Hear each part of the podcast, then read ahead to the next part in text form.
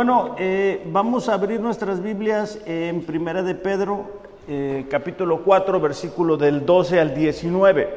Eh, como les digo, el día de hoy estamos llegando a la recta final de este libro porque los otros versículos los vamos a estar estudiando con la, serie de la iglesia que deseamos ser. y mientras ustedes ubican en su Biblia este pasaje, en Primera de Pedro, capítulo 4, versículo 12, Pedro ha, sido muy insistente con estos creyentes, con estos cristianos que estaban enfrentando persecución, que estaban enfrentando pruebas, que estaban eh, viviendo una vida cristiana muy complicada y muy difícil. En el año 64 después de Cristo, durante nueve días, la ciudad de Roma estaba incendiada.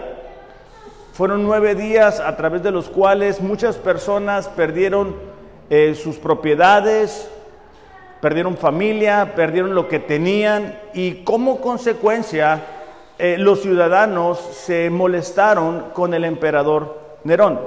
Según los historiadores, fue el mismo emperador Nerón quien inició ese incendio debido a que él estaba obsesionado con construir. Es increíble, ¿no? Entonces él destruye para entretenerse construyendo. En esa situación, en esas circunstancias, ellos necesitan un chivo expiatorio, ellos necesitan un culpable, ellos necesitan decir quién fue el culpable de ese incendio en la ciudad de Roma. Y los que surgen como candidatos ideales para que lleven la culpa son los cristianos. En ese contexto es que Pedro está escribiendo esta carta. Es importante que nosotros lo entendamos. En, los tiempos que nos está tocando vivir a nosotros, muchas de las ideas que están surgiendo van en contra de la palabra de Dios y nos van a estar culpando y ya lo están haciendo como que somos un obstáculo, como que no nos sabemos actualizar, como que no entendemos de qué se trata la nueva generación. Y como creyentes vamos a estar en medio de la persecución. Ahora más que nunca el formato que Dios ha diseñado como familia está siendo atacado. Y si tú dices cuál es la estructura bíblica de la familia, la gente te ataca. Entonces es importante que nosotros entendamos cómo debemos de enfrentar el sufrimiento. Por eso es que el título de esta mañana es Sufre como cristianos. Mientras estemos aquí en la tierra vamos a sufrir, pero hay una gran diferencia de hacerlo como cristianos y no hacerlo como tal. Primera de Pedro capítulo 4 versículos del 12 al 19. Vamos a ir subrayando algunas palabras, algunas frases, porque después vamos a regresar a ellas. Dice, amados, no se sorprendan, subrayen esas palabras, no se sorprendan del fuego de la prueba que el medio de ustedes ha venido para probarlos, como si alguna cosa extraña les estuviera aconteciendo. Versículo 13. Antes bien, en la medida en que comparten los padecimientos de Cristo, regocíjense, subrayen esa palabra, regocíjense, para que también en la revelación de su gloria se regocijen con gran alegría. Si ustedes son insultados por el nombre de Cristo, dichosos son pues el Espíritu de gloria y de Dios reposa sobre ustedes. Ciertamente por ellos Él es blasfemado, pero por ustedes es glorificado. Versículo 15, que de ninguna manera sufra alguien de ustedes como asesino, ladrón, malhechor o por entrometido. Versículo 16, es lo que le da eh, título a nuestro mensaje. Pero si alguien dice, sufre como cristiano. Subrayen esas tres palabritas. Sufre como cristiano. No se avergüence, sino que como tal glorifique a Dios. Porque es tiempo de que el juicio comience por la casa de Dios. Y si comienza por nosotros primero, ¿cuál será el fin de los que no obedecen el Evangelio de Dios? Si el justo con dificultad se salva, ¿qué será del impío y del pecador? Así que los que sufren conforme a la voluntad de Dios encomienden sus almas al fiel, perdón, al fiel creador haciendo el bien. Ok, este es el texto que vamos a estar estudiando el día de hoy. Y una vez más, Pedro vuelve a este tema que ha sido consistente. De hecho, si ustedes se fijan, esta carta de Pedro es muy distinta a las a la forma de escribir las cartas de Pablo. Pablo, eh, casi como por costumbre, en los primeros capítulos, en los primeros versículos de su carta, pone la doctrina y después construye sobre ella cómo se debe de vivir. Eh, Pedro va a un tema y luego regresa y luego vuelve a enfatizar lo mismo.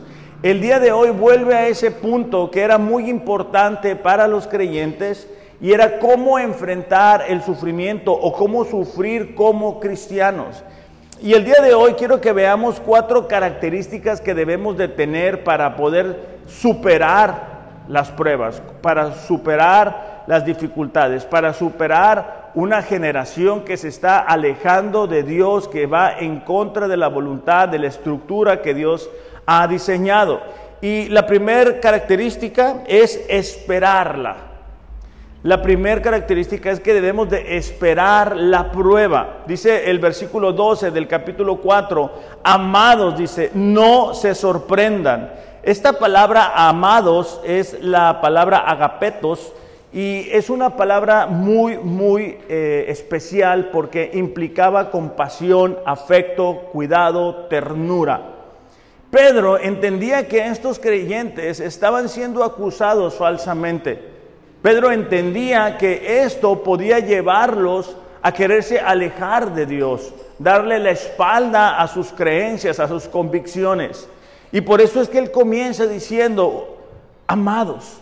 Pero también continúa con una frase que les dije que subrayaran y es que no se sorprendan. Y esto es estar asombrado o extrañado por la novedad de algo, como si algo fuera sorprendente.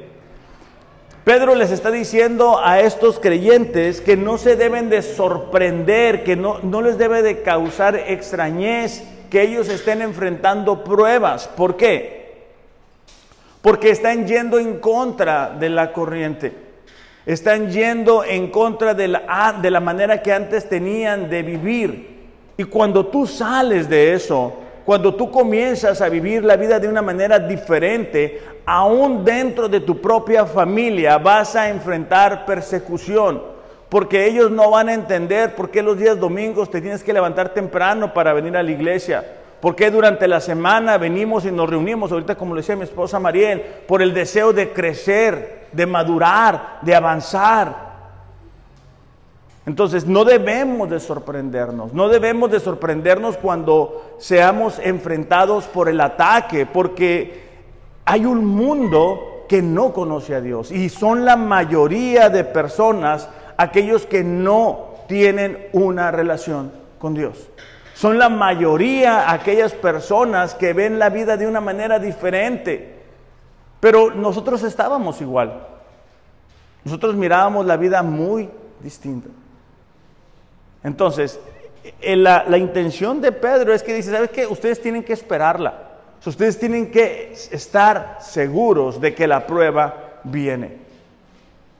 Si nosotros no enfrentamos persecución, o sea, si nosotros no tenemos parientes que piensen de una manera diferente con nosotros, que no entiendan por qué celebramos las bodas, los cumpleaños de una manera distinta, la Navidad, si nosotros no tenemos eso, es probablemente porque estamos queriéndoles caer bien a ellos. Y Dios no nos llama a eso. Dios nos llama a vivir de una manera distinta. Y cuando tú comienzas a tener otras prioridades, otros deseos, otros anhelos, sin lugar a dudas vas a enfrentar la persecución, vas a enfrentar la oposición, porque estás yendo en contra de la corriente. Aquellos, ah, pues Nefi, que, nada, ¿verdad? O aquellas personas que han nadado. Es más fácil nadar a favor de la corriente. ¿Por qué? Porque la misma corriente te lleva. No ocupas hacer gran esfuerzo, te haces nada más así y te va llevando. Pero si tú decides ir en contra de la corriente, eso te va a cansar muchas veces. Eso va a requerir un esfuerzo. Eso va muchas veces a implicar de que parece que no estás avanzando, que parece que las cosas no están funcionando. Sobre todo cuando somos cristianos de primera generación y estamos tratando de educar a nuestros hijos y estamos tratando de, poner prioridades claras en nuestra casa, en nuestro matrimonio, es difícil, porque nuestros padres vivieron de cierta forma, nuestros hermanos probablemente tienen relaciones este, en sus matrimonios que son muy distintos a las nuestras, nuestros vecinos, nuestros compañeros de trabajo ven la vida de una manera muy distinta. Y a la hora que tú dices, hoy sabes que yo, yo soy fiel a mi esposa, para mí lo más importante es Dios. Yo voy a ir el domingo a este lugar, yo no puedo acompañarlos ahí. Debemos de esperar la persecución. Debemos de estar seguros de que ella va a venir. Después continúa diciendo, ¿verdad? Como si fuera algo extraño lo que les estuviera aconteciendo. E, esta, esta frase es como si les cayera por, por casualidad. Y Pedro quiere que estos cristianos sepan y nosotros también que no es casualidad que estemos enfrentando las pruebas. No es por suerte como algunas personas piensan, es porque estamos viviendo de una manera distinta, es porque estamos yendo en otra dirección, es porque estamos yendo en, dirección opuesta a la manera que el mundo piensa. Ahora, cuando Jesús llama a sus discípulos, él no los engaña al momento de, invitarles a ser sus discípulos o sus seguidores. En Juan capítulo 16, eh, versículo 33, dice así, Juan capítulo 16, versículo 33, dice, estas cosas les he hablado para que en mí tengan paz. En el mundo tendrán tribulación. O sea, mientras estemos aquí en la tierra vamos a tener tribulación, pruebas, dificultades. Pero confíen, yo he vencido al mundo. Entonces, Jesús estaba siendo claro con sus discípulos. Él estaba trayendo un reino distinto, una manera de vivir diferente, revolucionaria, que era negarse a sí mismo y vivir para la causa de Dios. Entonces Él les dice, hey, estén por seguros. Y, ahí retomo un poquito lo que decía Mariel, mi esposa. El deseo de Dios para nosotros es que podamos crecer, madurar espiritualmente. Cuando miramos a nuestros niños, ¿verdad? Cuando yo recuerdo que mi esposa Mariel estaba embarazada de Alejandro y después va creciendo, y ahorita que yo sé que muchas veces nos pueden llegar a distraer por su edad, porque no entienden en dónde estamos, pero tú estás convencido de que eso va a pasar. O sea, de que es momentáneo y que va a llegar un punto donde ya van a estar más grandes y ya van a estar más grandes y después van a estar como Avi que ya toma notas y después van a seguir avanzando. Que en la vida espiritual como creyentes es lo mismo. El deseo de Dios es no que parezcamos bebés toda la vida sino que podamos crecer, madurar. Por eso es que Jesús dice, en mis palabras, yo les he hablado mis palabras para que tengan paz. La confusión viene a nuestra mente, viene a nuestras cabezas, porque escuchamos muchas voces, porque estamos intentándolo hacer en nuestras fuerzas, en nuestra capacidad, porque no tenemos tiempo para Dios, porque no estamos orando lo suficiente, porque no estamos enfocándonos en lo que es realmente importante. Por eso es que no tenemos paz. No es que la palabra de Dios no tenga el poder, es que nosotros no logramos escuchar lo que Dios tiene para nosotros. De hecho, en el mismo libro de Juan, un, capítulo antes, Jesús dijo estas palabras, Juan capítulo 15, versículos 20 y 21. Dice así, acuérdense de la palabra que yo les dije. Un siervo no es mayor que su Señor si me persiguieron a mí, también los perseguirán a ustedes. Versículo 21. Pero todo eso les harán por causa de mi nombre, porque no conocen aquel que me envió. Jesús estaba diciendo, ustedes van a enfrentar persecución, pruebas, dificultades, porque esa gente no me conoce a mí. Porque cuando tú defiendes lo que crees y está en oposición a lo que otras personas creen, la reacción natural de ellos es oponerse. De hecho, la semana pasada leíamos un poquito en esta misma carta, ¿verdad? Que, que, aquellas personas que estaban con nosotros antes de que conociéramos a Dios les parece extraño que nosotros ya no caminemos con ellos, ya no andemos en ellos. Entonces aquí Jesús está diciendo eso. La razón por la cual experimentamos persecución, tribulación o prueba no, no es en sí nosotros, es la causa de Cristo. Es que vivimos conforme a la voluntad de Él. Ahora, cuando tú y yo no estamos esperando las pruebas, o sea, cuando tú y yo pensamos que aquí no vamos a enfrentar ninguna prueba, que aquí todo va a estar bien y, no buscamos a Dios, no oramos, no leemos la Biblia, no nos congregamos, no nos animamos, no nos em, em, animamos unos a otros, nos amamos, nos apoyamos, nos servimos unos a otros, pudiéramos reaccionar en medio de estas pruebas como lo hizo la esposa de Job. En Job capítulo 2, versículo 9, descubrimos cuál es la respuesta de una persona que no está esperando la prueba. Job capítulo 2, versículo 9 dice, entonces su mujer le dijo, hablando de la esposa de Job, ¿aún conservas tu integridad? Maldice a Dios y muérete. Esa es la respuesta que tiene una persona que no sabe cómo enfrentar la oposición.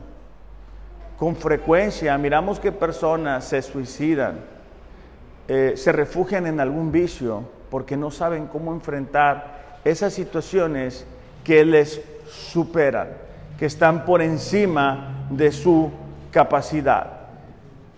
Todo esto, todo esto de las pruebas, aunque pareciera que, que Dios no está en control, es Dios permitiéndolo que llegue a nosotros para refinar nuestra fe, para que una vez más podamos madurar y crecer en nuestro carácter. Salmo 66, 10 dice, tú dice, nos has probado, oh Dios, y nos has refinado como se refina la plata.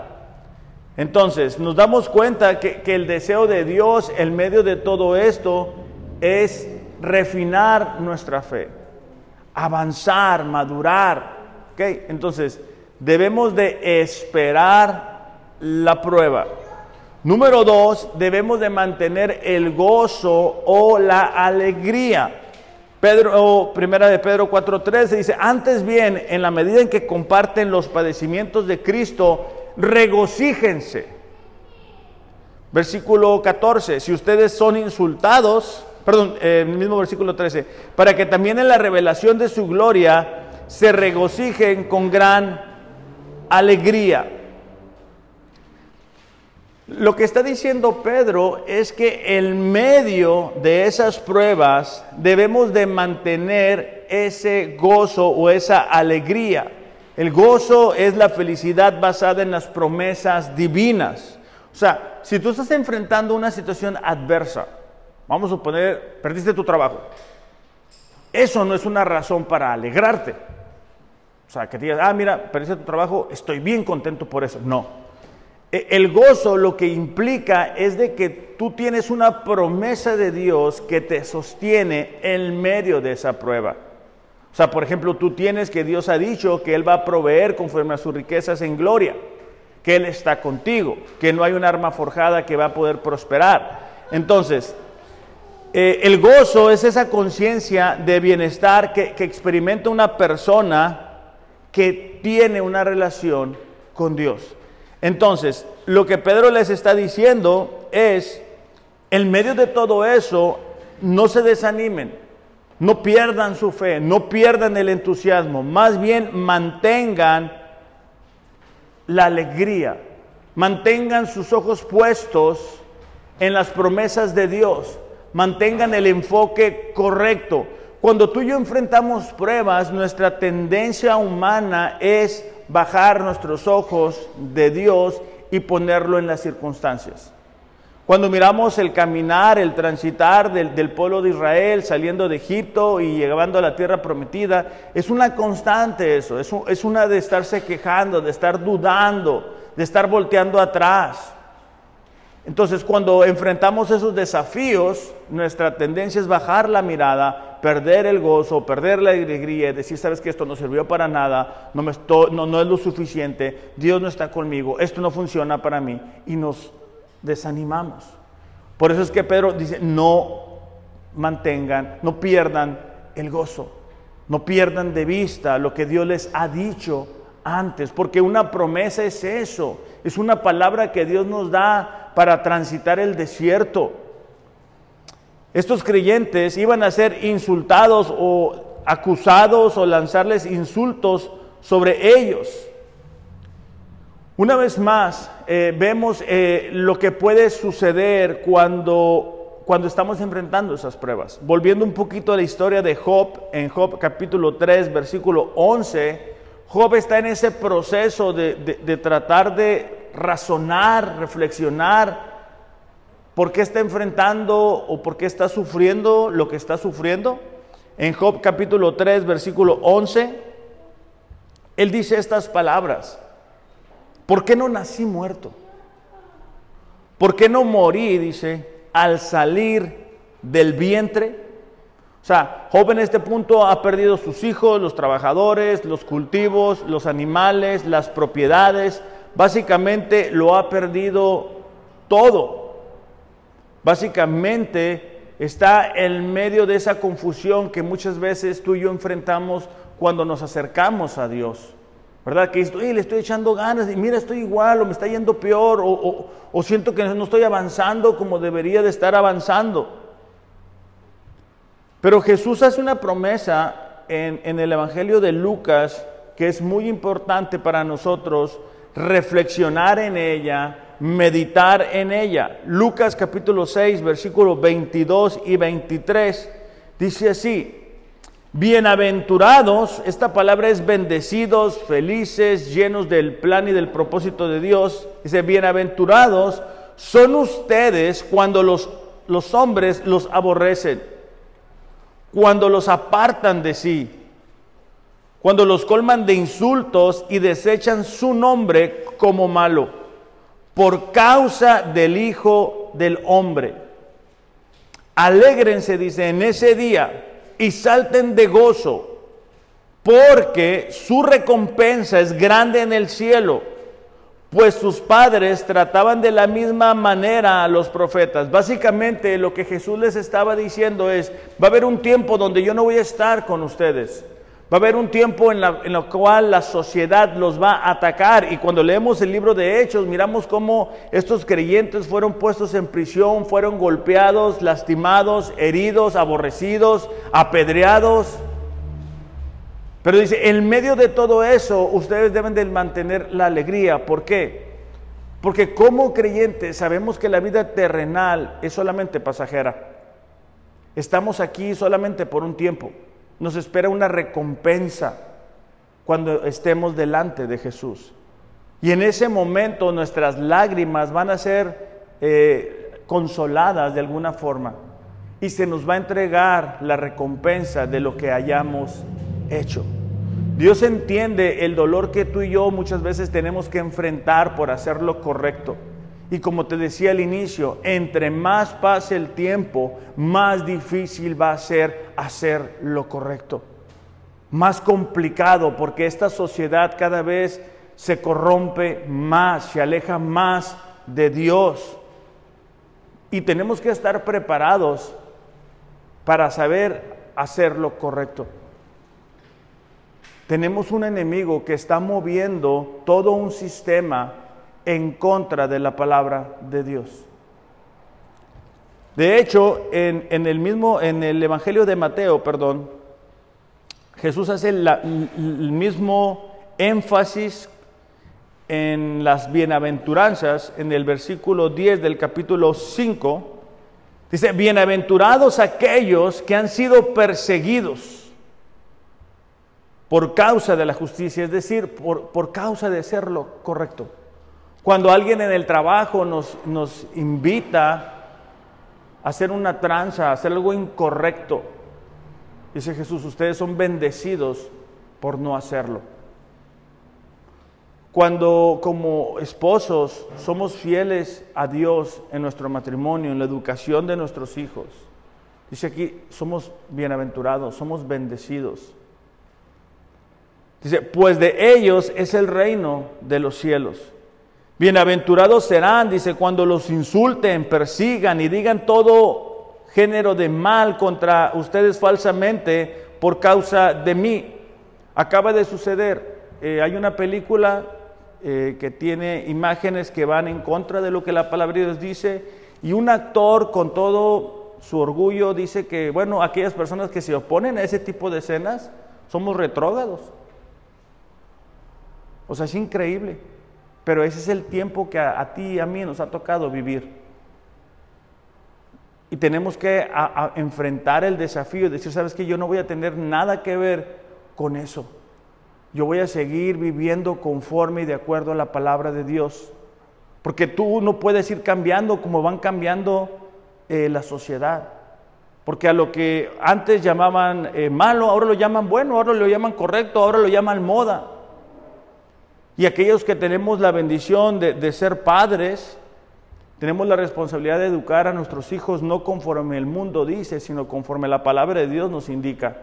Porque un día vamos a estar delante de Dios y Él nos va a pedir cuentas de cómo guiamos a nuestra familia, de cómo guiamos a nuestra esposa, de cómo guiamos a nuestros hijos, de cómo nos comportamos en el trabajo que Él nos permitió tener. Y esto lo hemos dicho antes, eh, a veces le pedimos a Dios por un trabajo, por algo, y después ese trabajo se vuelve un obstáculo. Y entonces es como que, entonces, ¿para qué le pediste eso a Dios? ¿Para qué? Si de todas más adelante ibas a estar más alejado de Dios, ibas a tener menos tiempo para Dios, ibas a estar más cansado, ibas a poder tener menos fuerzas para ayudar en casa. Dice el versículo 12, regocíjense y alégrense porque la recompensa de ustedes en los cielos es grande. Así persiguieron a los profetas que fueron antes de ustedes. La semana pasada les comentaba que yo tengo la costumbre de leer, o sea, adicional al plan de lectura de la Biblia en un año, un libro. Y ahorita estoy leyendo eh, Jeremías. Y el libro de Jeremías eh, a mí siempre me ha llamado la atención porque Jeremías parece que está solo en una sociedad alejada de Dios. Y han sido varios reyes los que han conducido a la nación de una manera en contra de la palabra de Dios. Entonces cuando Jeremías llega y comienza a pronunciar todo esto, parece que, que el mal va a ganar. Y en nuestros tiempos así también parece como que las tinieblas van a terminar gobernando y van a reinar aquí. Pero eso no es lo que la palabra de Dios dice. La palabra de Dios dice que la luz perdón, resplandece en medio de las tinieblas y que las tinieblas no pueden contra ella. El enemigo está buscando, ¿verdad? Por todos los medios, desanimar a creyentes, buscando que personas no se acerquen a Dios, pero eso no sucede porque Él no es más poderoso que nuestro Dios, porque Dios está en su trono y Él sigue siendo soberano. Por eso es que nosotros podemos seguir gozándonos, porque no hay algo que llegue a nuestras vidas que no haya sido filtrado por Dios. Si lo que estamos viviendo el día de hoy no es agradable, es porque Dios tiene un propósito para ello. E, e, esta semana que les comentaba lo de Martín, y él, ponía, ¿verdad? Nos mandaba el mensaje, decía, ¿saben que hay veces que no entendemos por qué pasa lo que pasa? Que la promesa de Romanos 8:28, donde nos dice que todas las cosas obran para bien a aquellos que aman a Dios, a veces no hace mucho sentido. Porque él decía, yo estoy acá en un país lejano, no tengo mi familia, no puedo estar con ustedes y puedo pensar, ¿qué de bueno tiene eso? A veces no entendemos. Tiene que pasar tiempo para que podamos entender qué de bueno tiene eso. La carta a los filipenses es una carta que, Pablo escribe para ayudarles a que no pierdan el gozo. Interesante que esta carta eh, Pablo le escribe desde prisión. O sea, él está con experiencia diciendo cuál debe de ser la conducta de los creyentes en medio de las pruebas. Filipenses 1:29 dice, porque a ustedes se les ha concedido por amor de Cristo no solo creer en Él, sino también sufrir por Él. Las personas que Dios usa, que nosotros miramos en la palabra que Dios usa, son personas que tuvieron que sufrir.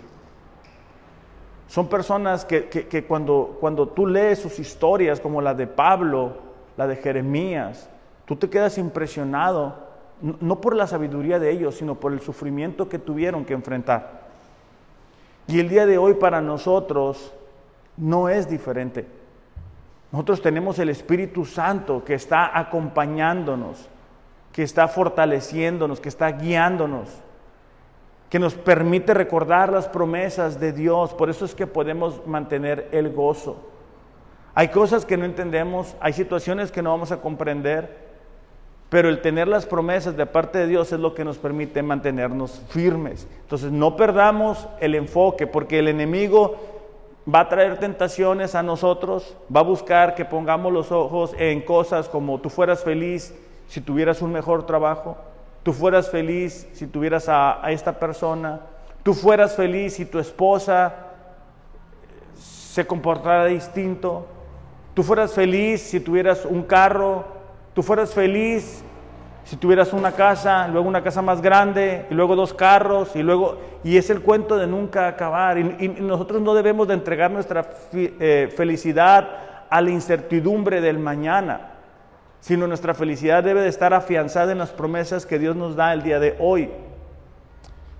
Número tres, es que debemos de evaluar Evaluar que las pruebas que estamos enfrentando, el versículo 15 del capítulo 4 dice que de ninguna manera alguien sufra de ustedes como asesino, ladrón, malhechor, entrometido. O sea, Pedro está diciendo, evalúen sus pruebas.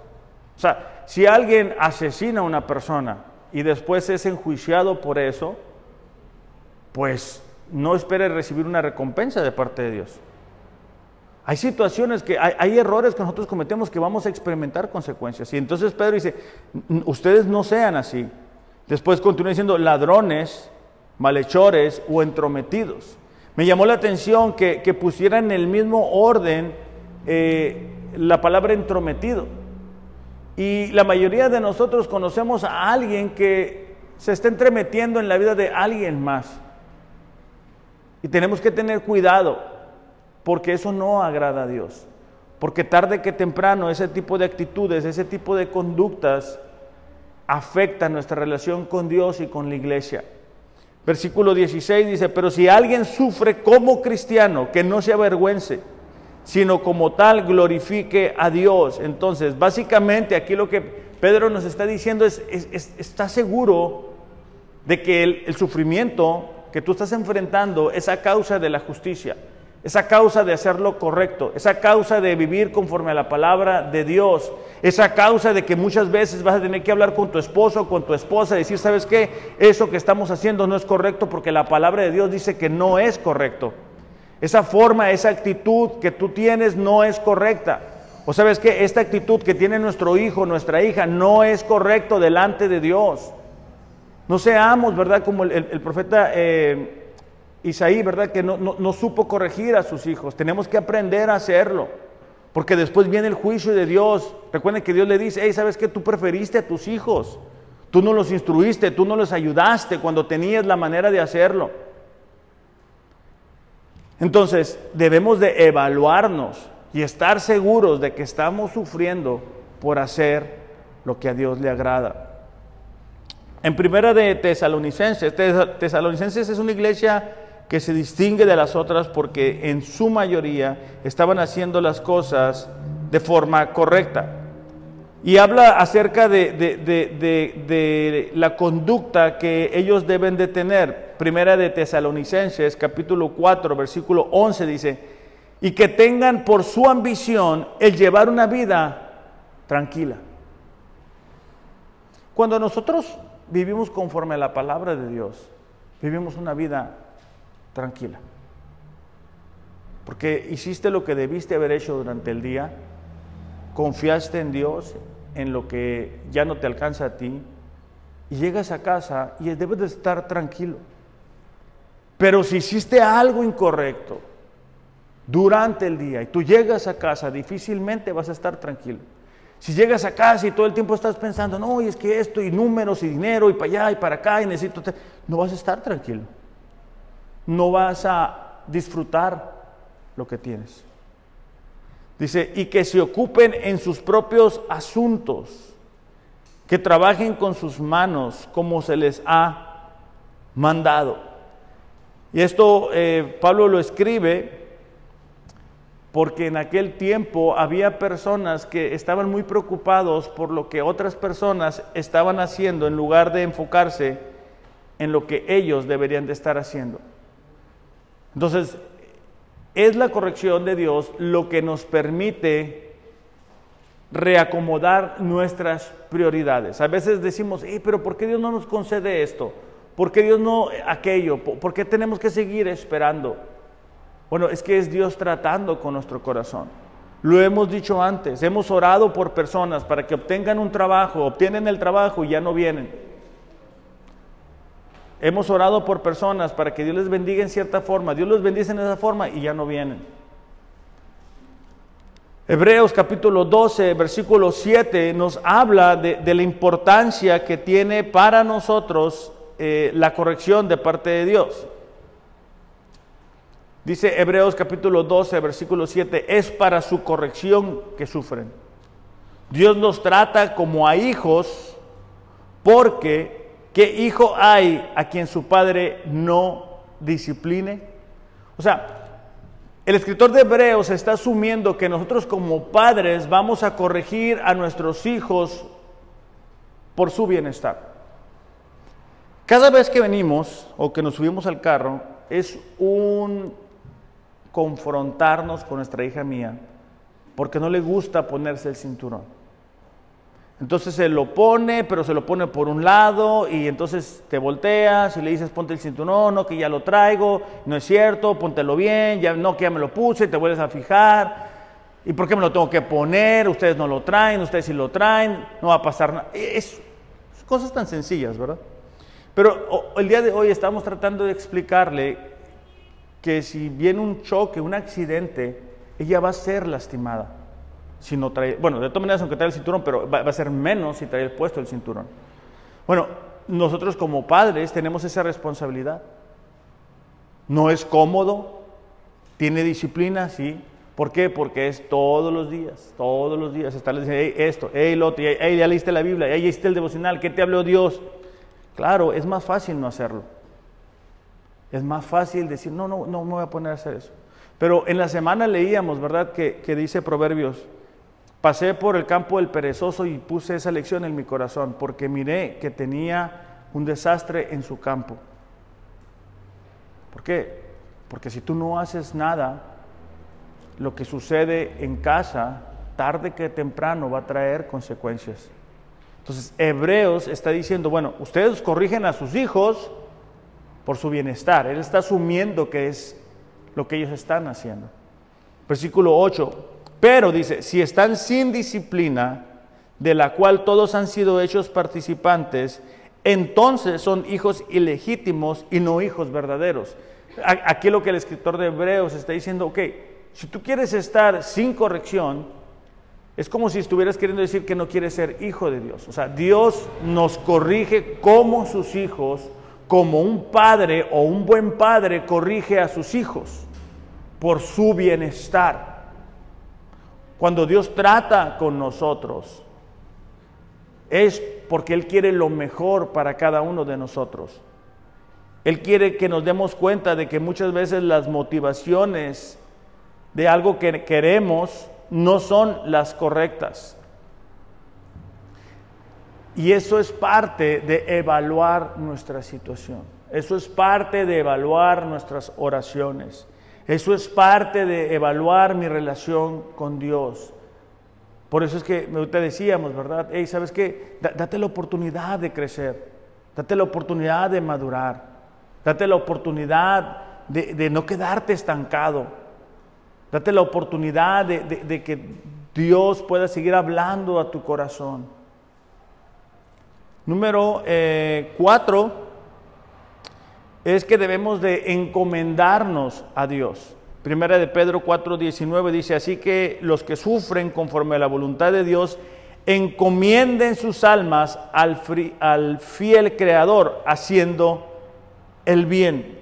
Esta palabra encomendarse es, es, una palabra muy interesante porque es un término bancario que se refiere a depositar para tener una custodia segura. Pedro lo que está diciendo es, ok, si ustedes están sufriendo como cristianos, Ustedes deben de mantener el gozo en medio de todo eso. Deben de evaluar si realmente están sufriendo como creyentes. Deben de esperar estas pruebas, pero también deben de encomendar esa situación. Por eso es que nos reunimos los días martes a orar para encomendar la situación, la condición de la iglesia. El que vemos que algunas personas quizás se quedan rezagadas o que hay alguna apatía. Por eso es que lo hacemos, porque hay cosas que, superan nuestra capacidad. Entonces, Pedro nos dice, hey, deposita eso delante de Dios. Lucas capítulo 23, versículo 46, nos habla de un momento eh, muy crítico, este, porque está Jesús en la cruz y ha sido golpeado, ha sido lastimado, Y dice así, y Jesús dice, clamando a gran voz, dijo, Padre, en tus manos encomiendo mi espíritu.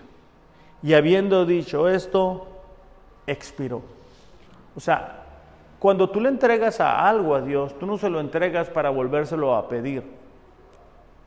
Cuando tú le entregaste su vida, perdón, cuando tú le entregaste tu vida, tú se la entregaste para siempre. Desafortunadamente alguien hace una oración llorando, quebrantado, entregándole la vida a Dios, pero al salir del encuentro de las cuatro paredes, o donde sea que haya sido, vuelven a vivir de la misma forma y, no hay un cambio genuino. Y, lo que Pedro nos dice es de que debemos de, entregarle cada situación a Dios. O sea, decirle, Dios, ¿qué quieres tú que haga con esto? qué debo de hacer? vamos a decir, con, mi esposa? ¿Qué, debo de hacer con mi esposo? ¿Qué debo de hacer con mi hijo, con mi hija, con mi trabajo? Señor, eh, eh, estoy, estoy enfrentando esta situación. Yo se los he comentado antes. Nosotros eh, teníamos la costumbre de celebrar la Navidad como todo el mundo la celebra, ¿no? Y tres años atrás, ¿verdad? Más o menos, decidimos este, hacer lo que bíblicamente corresponde y, es que ese, ese, tiempo se trate de Dios. Claro, al principio pues la familia no está acostumbrada, pero es un proceso. Y nosotros tuvimos que decir, Señor, ayúdanos, porque pues no quiere ser el, el mala onda de la familia. En esta misma carta de, de Pedro, pero en el capítulo 5, en el versículo 7, dice así, capítulo 5, versículo 7, Pongan todas sus preocupaciones y ansiedades en las manos de Dios, porque Él cuida de ustedes. Cuando tú y yo oramos, estamos poniendo una situación en las mejores manos. Me, ha tocado últimamente, bueno, hace un tiempo Mariel se, puso enferma del, corazón y, y, buscamos un especialista. Y, cuando tú estás buscando un especialista, para, por ejemplo, el caso de ella, que era el corazón, pues tú no quieres ir a un lugar que te cobre barato. Tú quieres un lugar que, que, que resuelvan la situación. Porque es un especialista, alguien que se dedica a eso particularmente, en este caso en el corazón. Y bueno, ya le hacen los exámenes y, bueno, a fin de cuentas ellos saben, porque son especialistas, tienen años estudiando el corazón, tienen aparatos que les permiten eh, estudiar cómo, porque está funcionando el corazón como está estudiando. Digo, y agradecemos mucho eso, ¿no? Pero, pero nosotros tenemos un especialista más grande, mucho más grande, y es Dios, a quien le podemos entregar cada una de las situaciones. O sea, hay veces que nosotros nos sentimos como, ¿y cómo le voy a hacer con esto? ¿Cómo voy a resolver esta situación? Y no hablo yo a ser perezosos. Hablo a decir, Señor, aquí está esto, ayúdame, y Dios va a ir abriendo el camino. ¿Verdad? Dice la Biblia, encomienda a Jehová tus caminos y Él enderezará tus veredas. Y esa palabra encomendar es hacer rodar una piedra. Y es como que tú le llevas esa situación a Dios. El problema que como creyentes a veces tenemos es que llevamos esa piedra, pero ya estamos muy acostumbrados a ella y entonces nos la traemos de regreso, porque ya estamos acostumbrados. Yo ahorita estoy batallando con, con, mi hombro, pues por la edad, pero también por una mala postura, porque todo el tiempo estoy leyendo y, tengo una mala postura. Y, y, tengo que estarme autocorrigiendo porque durante algún tiempo, sin darme cuenta, me acostumbré a estar en una mala postura. Como creyentes a veces nos sucede eso. Estamos acostumbrados a cargar los problemas, ¿verdad? Que, que, ya no lo traes y como que sientes que algo te hace falta. No sé si les ha pasado, ¿verdad? Que, que algo, me falta. Bueno, el deseo de Dios no es que vayamos cargando nosotros con las cosas que de todas maneras no podemos resolver. Ahora, aclaro, esto es cuando estamos viviendo conforme a la palabra de Dios. ¿Ok? Salmos 16, eh, perdón, 18, 6, ya estoy terminando con esto. Eh, Eduardo, ¿me puedes ayudar, por favor? Salmos 18, 6 dice el salmista, en mi angustia, que, lo hemos dicho en otras ocasiones, la angustia es la desesperación, la ansiedad, la inquietud, la intranquilidad, la incertidumbre. Eh, recordemos que, que David en ese tiempo pues no sabía si iba a amanecer un día más o no iba a amanecer un día más. Dice, invoqué al Señor y clamé a Dios, dice, y Él me escuchó desde su templo. Mi clamor llegó a sus oídos. Aquí quiero aclarar esto. E, e, en muchas ocasiones, cuando nosotros miramos estos pasajes, decimos, mira, David oró, Dios respondió y se acabó el problema. Y no es así. David duró eh, huyendo de Saúl durante 13 años.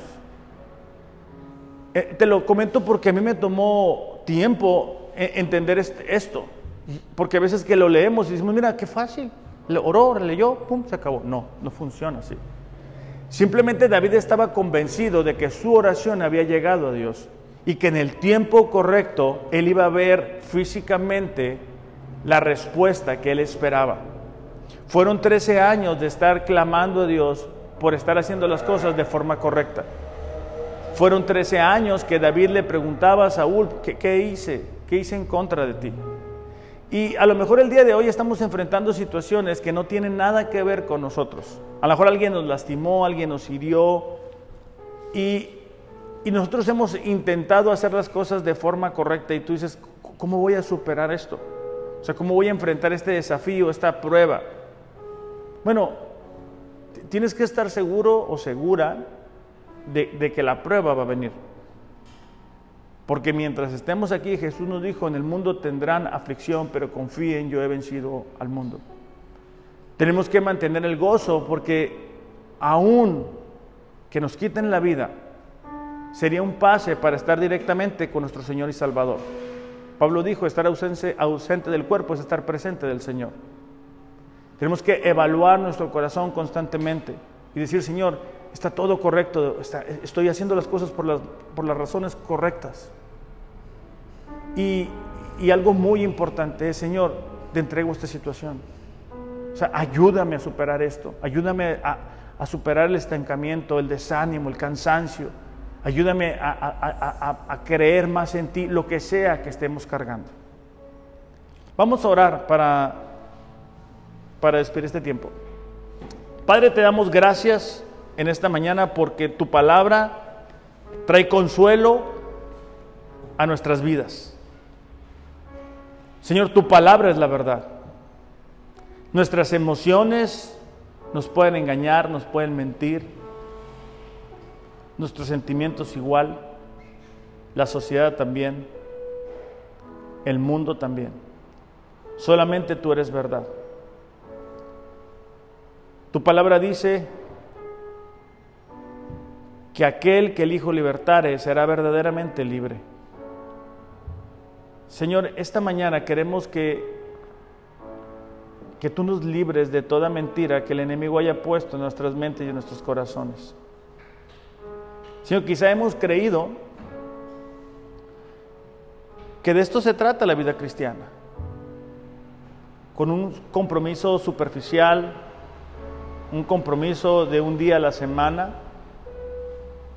y que a pesar de que quizá tengamos problemas en nuestras relaciones con nuestra esposa, con nuestros hijos, pues así vamos a estar siempre. Pero tu palabra nos desafía, Señor, a creer que se puede vivir de una manera muy distinta. Que aún en medio de las pruebas podemos mantener el gozo. Que aún en medio de las situaciones adversas podemos encomendar a ti. Podemos poner delante de ti una y otra y otra situación porque tú eres fiel. Y porque tú eres capaz, Señor, de actuar en medio de nuestras circunstancias. El día de hoy, Padre, te pedimos por los que estamos aquí, que estamos enfrentando pruebas y dificultades y situaciones que nos superan. Pero también te pedimos, Señor, por las personas que nos están viendo a través de las redes sociales y que se sienten solos quizá en esta mañana. Padre, en el nombre de Jesús te pedimos que tu Espíritu Santo sea con ellos. Que tu Espíritu Santo, Señor, pueda manifestarse de una manera poderosa. Que tu Espíritu Santo, Señor, pueda traer libertad a nuestras vidas. Que podamos vivir, Padre, conforme a tu palabra. En el nombre de Jesús, Señor, te lo pedimos. Amén.